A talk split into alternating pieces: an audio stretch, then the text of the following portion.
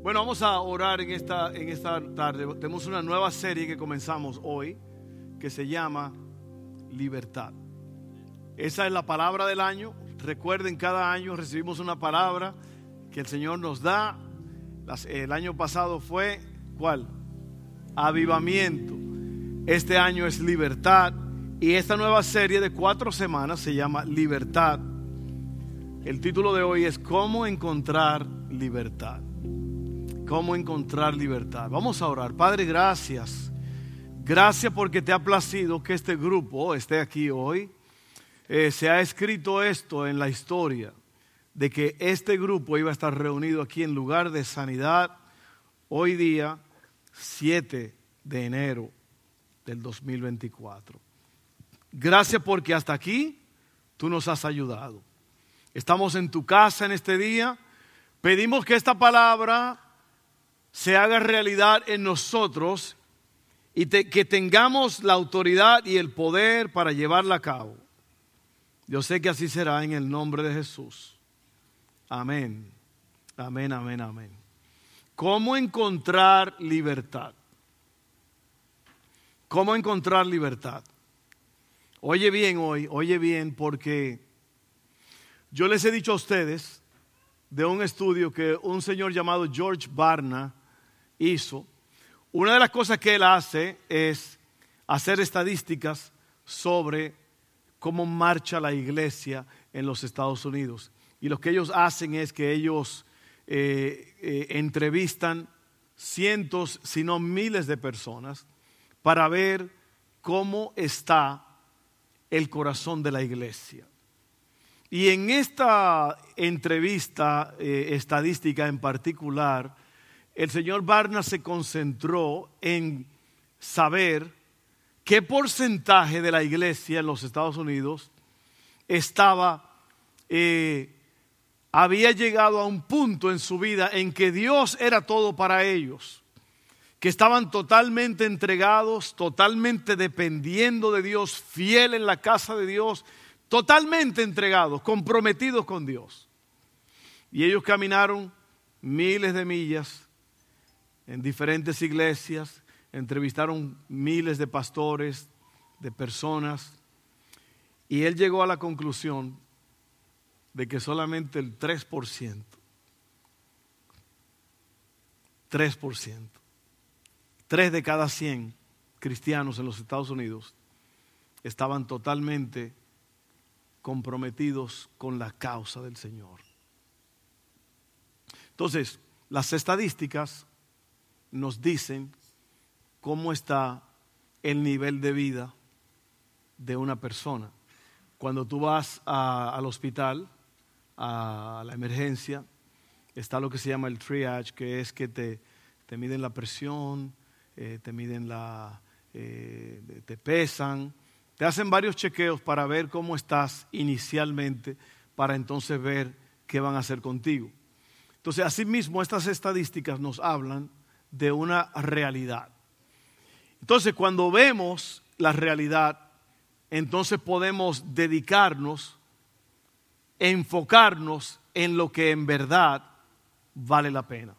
Por eso es que aquí en lugar de sanidad, nosotros estamos dedicados 100% a enseñar que Jesucristo es el Señor, que Él fue enviado por el Padre, y que el Padre tiene planes para cada uno de nosotros y que Efesios 2.10 es una gran realidad, que somos hechura suya de Él, creados en Cristo Jesús para buenas obras, las cuales Dios preparó de antemano para que anduviésemos en ellas. Entonces, cada uno de nosotros los que estamos aquí tenemos un compromiso con Dios de conocerlo, de seguirlo, de adorarlo, de vivir 100% mientras esté de nuestra parte para Él. Amén. Entonces vamos a comenzar porque este es un mensaje muy poderoso que vamos a hablar hoy. ¿Cómo encontrar la libertad? Porque es muy probable que hay un gran porcentaje de personas aquí presentes que están atados por algo. Es muy probable. ¿Y cómo tú sabes si tú estás atado por algo? Bueno, cuando tú te das cuenta que no puedes dejar eso. Cuando tú has tratado pero no puedes, vuelves a lo mismo. Dura dos, tres días y tú dices, ya, ya me liberé y de repente vuelve el asunto y tú caes otra vez en, en ese vicio, en esa adicción, en eso que te ata. Básicamente eres un esclavo de algo. Casi todo el mundo es esclavo de alguien o de algo. Y vamos a hablar en este día sobre cómo encontrar libertad.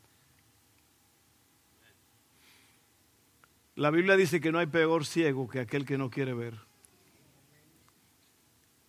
No hay peor esclavo que aquel que no quiere ser liberado. ¿Sabe que en mi vida personal yo decidí ser libre porque yo no puedo servir a Dios siendo esclavo de otras cosas? ¿Cómo puedo yo hablar de, de, libertad si yo mismo soy esclavo de alguien o de algo? Entonces, yo le dije al Señor, yo te voy a servir full, 100%. Y cuesta eso, eso cuesta mucho. Es un sacrificio muy grande. El, el asunto está que la mayoría de la gente no está dispuesta a pagar el precio. La mayoría de la gente, déjeme decirle esto, y óigalo bien, tome nota de esto. El cuerpo tiene muchas debilidades, la mente. Y si usted no se cuida, usted va a vivir para los placeres del cuerpo. Y ahí es donde está el gran peligro. Vamos a comenzar y vamos a hablar de esto. ¿Cómo encontrar la libertad? Jesús nos dio la respuesta a todo esto en Juan 8, 31 al 36. Lo voy a leer y yo quiero que usted esté oyendo, porque aquí está la verdadera libertad, ¿ok? ¿Cómo encontrar la libertad? Jesús le dijo a la gente que creyó en él, ustedes son verdaderamente mis discípulos si se mantienen fieles a mis enseñanzas. Oiga bien, y conocerán la verdad y la verdad los hará libres. Y la gente le dice esto, nosotros somos descendientes de Abraham, les respondieron, el padre de la fe, ¿no? Nunca hemos sido esclavos de nadie.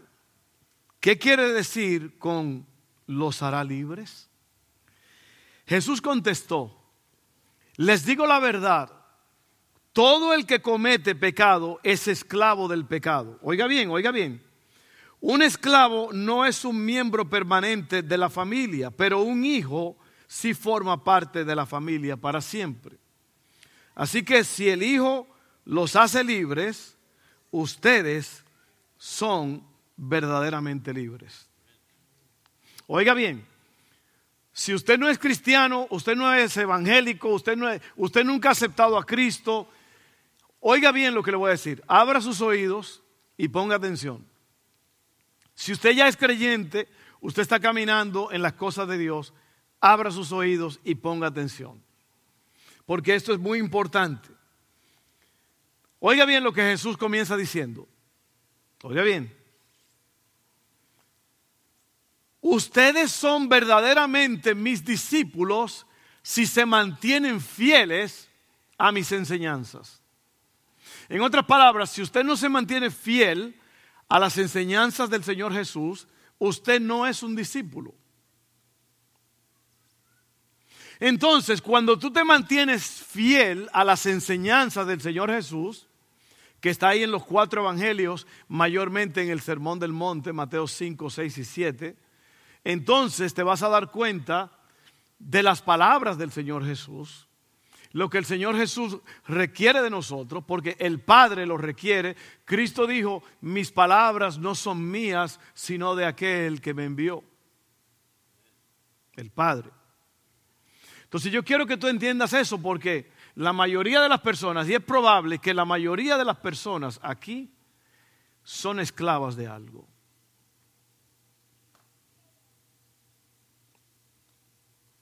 Es muy probable. Y si tú quieres ser libre en este día, yo te voy a decir cómo hacerlo hoy y en las próximas semanas, si Dios lo permite. Te voy a, volver a decir la definición de un discípulo. Y a mí me gustaría que usted se aprendiera esta definición, porque si usted no se la aprende, ¿cómo sabe usted lo que es un discípulo y cómo le va a decir a otro? Amén. Un discípulo es un, un seguidor del Señor Jesús que permanece en Él. Para hacer la voluntad, de, díganlo más alto, para hacer la voluntad del Padre en el poder del Espíritu Santo y le enseña a otros hasta que la guarden, las palabras del Señor. Entonces, cuando tú ves eso, ya tú tienes un entendimiento de para dónde vas. El discípulo permanece en Cristo. Si se mantienen fieles a mis enseñanzas, dice el Señor, serán mis discípulos. ¿Y qué va a pasar como resultado? Conocerán la verdad. Y la verdad los hace libres. Es ese encuentro con la verdad que te libera. Porque al final del día, el reino de los cielos es un reino de amor. Se basa en amor. Se basa en amar a Dios con todo tu corazón, con todas tus fuerzas, con toda tu alma, con toda tu mente y a tu hermano como a ti mismo. Es un reino de amor. Entonces, por amor que yo sirvo al Padre, porque yo lo amo al Padre. Y como yo lo amo, yo quiero hacer la voluntad de Él. En ese contexto, en esa situación, siempre va a haber tentaciones. Pero uno como discípulo, uno decide que es mejor el amor del Padre que estar totalmente cayendo en tentación y siendo esclavo del pecado. Ahí está la libertad. Ve que tú quieres, tú no eres, tú no eres libre porque alguien te está forzando a ser libre, sino porque tú quieres agradar al Padre. Amén. ¿Se da cuenta? Es por amor. Si tú no tienes amor por el Padre, tú vas a vivir entre dos aguas no vas a tener el poder para vencer. Amén. Ahora mira esto. El primer punto. Punto número uno. La libertad comienza con la verdad. Tú nunca vas a ser libre hasta que no conozcas la verdad. Es la verdad que te hace libre. ¿Cuál verdad? La verdad que tú conoces. La verdad que no conoces no te puede hacer libre porque no tiene ningún efecto sobre tu vida, pero la verdad que tú conoces es la que te hace libre. Y la verdad es absoluta. La verdad no tiene parte de verdad o parte de mentira, la verdad tiene que ser absoluta. Amén. ¿Por qué es importante esto de que la libertad comienza con la verdad? Porque Tú te hablas a ti mismo muchas veces y te engañas. Es más, la mayoría de las personas son autoengañadas. Se engañan por sí mismas y creen sus propias mentiras. Por ejemplo, la gente dice, yo puedo dejar esto cuando yo quiera. Y no puede. Es una mentira que la gente se dice y sigue viviendo creyendo esa mentira. Yo lo puedo dejar cuando yo quiera. El problema es que no lo deja. Y si lo deja es por dos o tres días y vuelve y retoma el asunto. La otra, el otro autoengaño es, este pecado no es tan malo. Es como la persona que anda en adulterio, que anda con la mujer de otro, con el esposo de otra y dice, ¿cómo puede ser esto tan malo si se siente tan bonito este amor que yo siento por esa persona? Dicen proverbios que ahí están los muertos. Pero el engaño dice, es bueno, es no puede ser malo porque qué bonito siento yo. Bueno, el Señor Jesús dijo en Mateo 5, La, tercera, la segunda ley del reino es que no mires a una mujer para codiciarla. Tres, el punto número tres dice el Señor, no te divorcies de tu esposa. Sin embargo, la gente se divorcia y se casan como si fuera a comerse un plato de comida, ignorando que van a ser juzgados. Amén. Recuerden que yo no vine aquí a endulzarle el té a usted, yo vine aquí a decirle la verdad. Amén. Tómese su té sin azúcar para que no le haga daño. El cafecito, póngale muy poquita. ¿Ok? Oiga bien esto. Otra, otra cosa que, la otra mentira que la gente se dice es que tú eres así, tú, eres, tú básicamente eres un fracasado, eres una fracasada y tú nunca vas a poder salir adelante. Eso es lo que tú eres.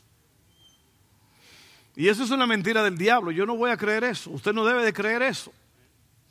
El apóstol Pablo dijo, todo lo puedo en Cristo que me da la fortaleza. Así que usted puede ser libre. Usted puede salir adelante. Usted puede dejar lo que usted cree que nunca va a dejar. Amén. La libertad comienza con la verdad. Necesitamos saber la verdad para poder combatir las mentiras. Solamente tenga una conversación con una persona que está atada por algo, en drogas, alcohol, lo que sea, y en sus palabras usted va a poder oír las mentiras. No es que yo, eh, no es que yo, yo, tú sabes bien que esto yo lo puedo dejar cuando yo quiera. No es así. La verdad está en 14.6, Juan 14.6. Jesucristo dijo, yo soy el camino, yo soy la verdad y yo soy la vida. Nadie, absolutamente nadie viene al Padre si no es por mí. Cristo Jesús dijo eso. No hay ninguna iglesia, ningún cura, ningún papa, ningún obispo, ningún ministro, ningún pastor. Nadie, absolutamente nadie en esta tierra te puede llevar al Padre. Solamente Cristo. Porque Él es el camino, Él es la verdad y Él es la vida. Y la gente está engañada. Está creyendo que una estatua, una imagen, esto, una tradición lo va a salvar. Cristo dijo, el camino soy yo. La verdad soy yo. La vida soy yo. Amén. Sépalo usted en este día que Cristo es la verdad. Por eso hay que hablar con Él todos los días. Hay que hablar con Él todos los días. Número dos, número uno, la libertad comienza con la verdad. La libertad, cuando, cuando, cuando tú te empieces a hablar mentiras a ti mismo, dite la verdad. La verdad es esto. La verdad es que Dios me quiere santo, que Dios me quiere puro, que Dios me quiere caminando en victoria. Yo no fui llamado para ser un esclavo. Yo no fui llamado para estar batallando cada día, a ver cómo le hago, a ver cómo, si puedo salir de esto. No, no, no. Somos más que vencedores. Amén. Número dos. Y yo creo que te hablé un poco ya de esto. Puede ser que estás más atado de lo que crees. Puede ser que estás más atado de lo que crees. La gente aquí le dice a Jesús que ellos nunca han sido esclavos de nadie y ellos fueron esclavos en Egipto 400 años. Y en ese momento que Cristo está ahí hablándoles, ellos básicamente son esclavos del imperio romano. Ellos están subyugados por el imperio romano o al imperio romano. O sea que ellos están diciéndole al Señor una mentira. Nosotros no hemos sido esclavos de nadie. Pues sí, han sido esclavos y son esclavos. Amén.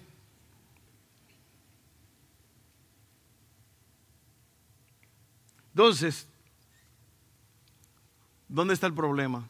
El problema es que la gente, muchas personas, tienen una falsa sensación de libertad.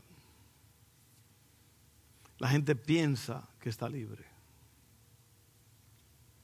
hasta que den ese pedazo de pastel de chocolate.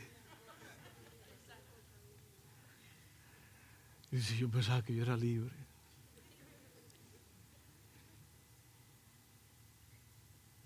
¿Eh? Esa Coca-Cola así con esa, esa gotita de agua que le caen por los lados. Y usted se mete cinco tragos y dice, yo pensaba que yo era libre.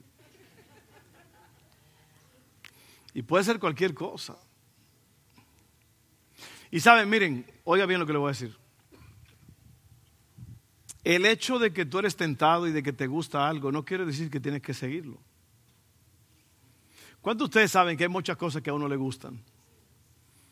Cosas mundanas, o sea, cosas no necesariamente mundanas, pero cosas eh, de, la carne que uno a lo mejor una vez fue o participó, la atracción física, la atracción sexual, eh, las cosas que usted hacía antes. Es, una tentación a veces porque alguien te dice, mira, aquí, mira, mira estas cervezotas frías que tenemos aquí, ven. Y tú te acuerdas que e, antes tú eras atado por esas cosas. Entonces, no está mal sentirse como, hey, eso me atrae, pero por el hecho de que te atrae no quiere decir que tú eres un esclavo de eso. Tienes que pensar bien porque mucha gente cree que por el hecho de que eso lo atrae todavía, que de que ellos todavía están dañados y no es verdad.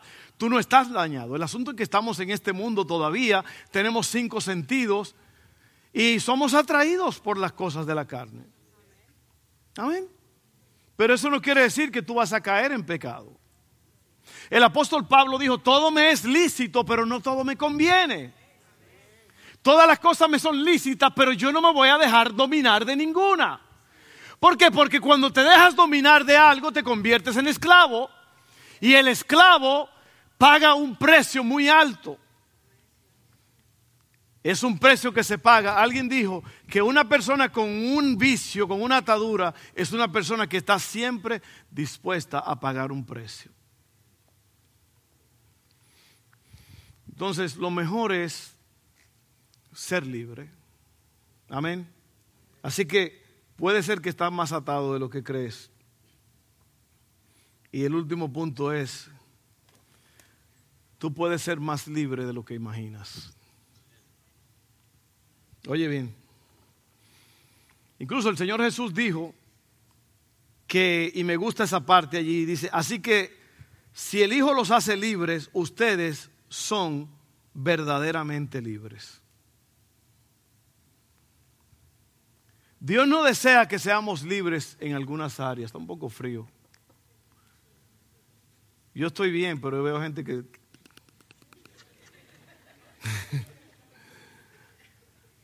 Los dientitos le hacen clac, clac, clac, clac, clac.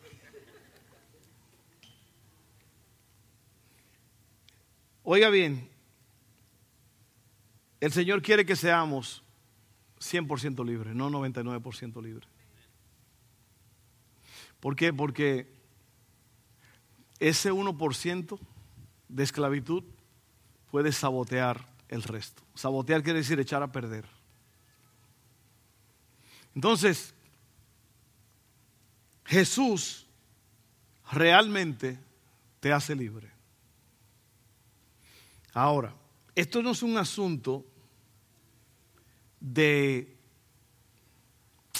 ¿Cuál es la palabra que estoy buscando? Esto no es un asunto de, de psicología, esto no es un asunto de, de, negocio, esto es un asunto de, de realidad espiritual. La realidad espiritual es que cuando el Señor Jesús llamó a sus discípulos, Él les dijo qué era lo que Él esperaba de ellos. De igual forma, el Señor te dice a ti hoy qué es lo que Él espera de ti. El seguir al Señor no es para que tú verdaderamente seas libre, tú tienes que cumplir con los requisitos del llamado. ¿Sí o no? Porque si no, entonces vas a estar engañado. ¿Ves? Si, si yo soy libre, yo puedo conquistar y seguir conquistando. Si yo soy libre, yo puedo disfrutar mi libertad. ¿Cuántos han estado presos? No levante la mano.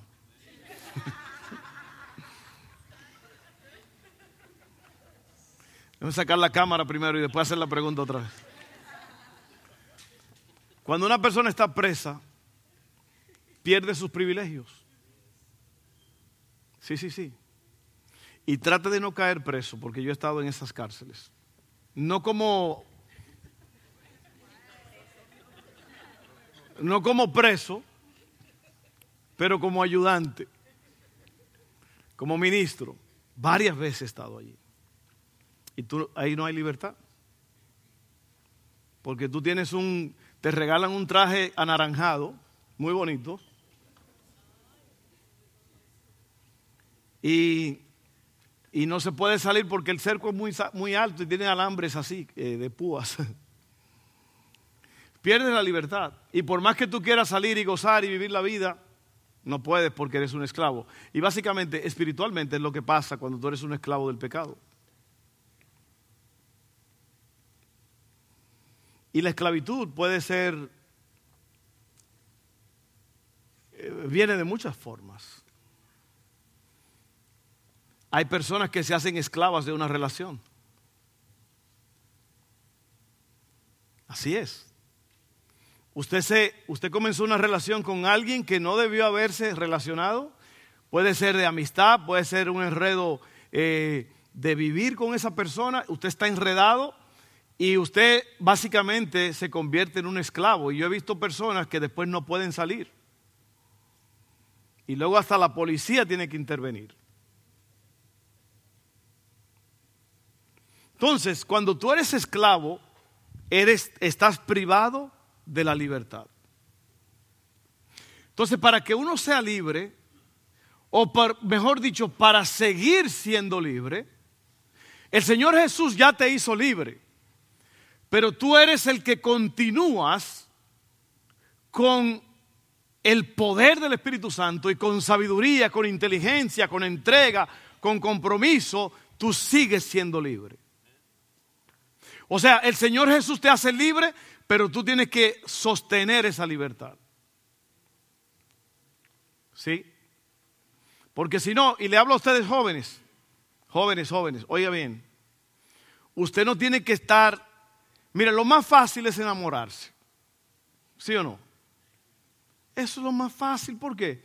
Porque somos, fuimos creados así, para enamorarnos. Y el hecho de que tú estás enamorado de alguien, te gusta a alguien o lo que sea, no es nada malo. El problema es lo que sigue. Hay jovencitas que se van de la casa, se la llevan, una vez me sacaron a una jovencita en, nuestra casa, ya en la iglesia. Yo no sabía una familia nueva que llegó. Y esa misma noche a la niña vinieron y se la llevaron, se la llevaron para otro estado. Y a ese joven lo mató un rayo. Oiga bien. Y la muchachita quedó viuda sin estar casada. Entonces, tú te puedes enamorar, joven. Pero hasta ahí llegó. Nada más, disfrútalo. Ay, qué bonito me siento. Ay, qué lindo.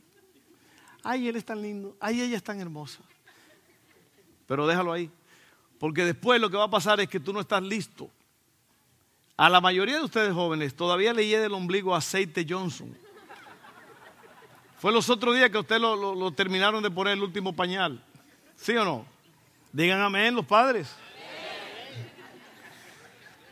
Entonces estos niños, adolescentes, que el Señor los guarde y los bendiga y los lleve para el cielo, no, no, un día, un día, un día, cuando sean salvos.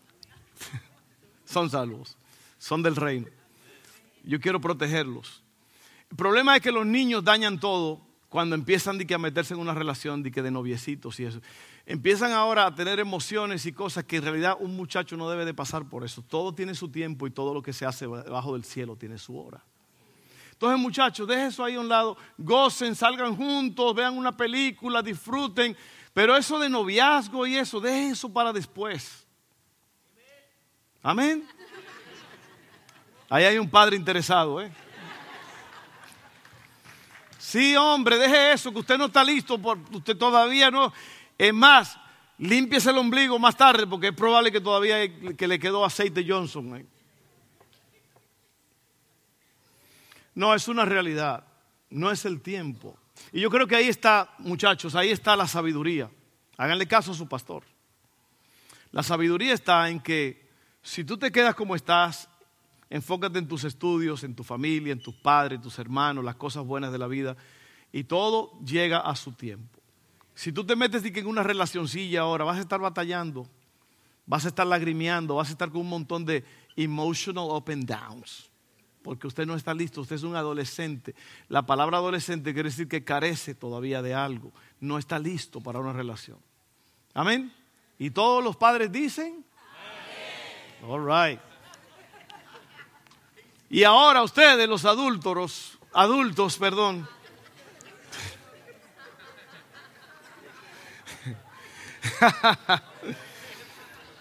ustedes los adultos no hay nada más espectacular que ser libre.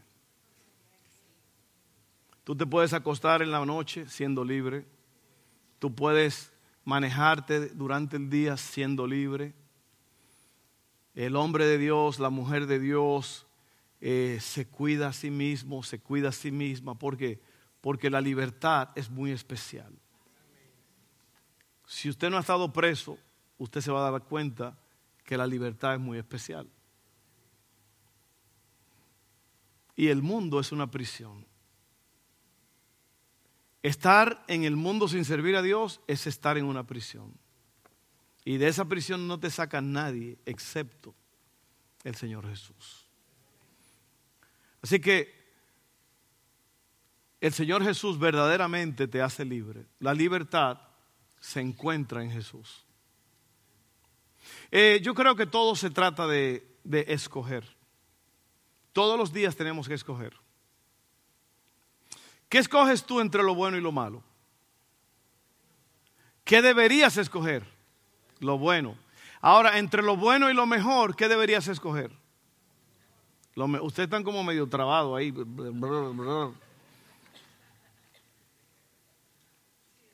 Y yo creo que esa es la libertad. La libertad es haber escogido lo mejor. Porque el que el que, acuérdate, que el que es esclavo de alguien, ese alguien lo controla, o ese algo lo controla.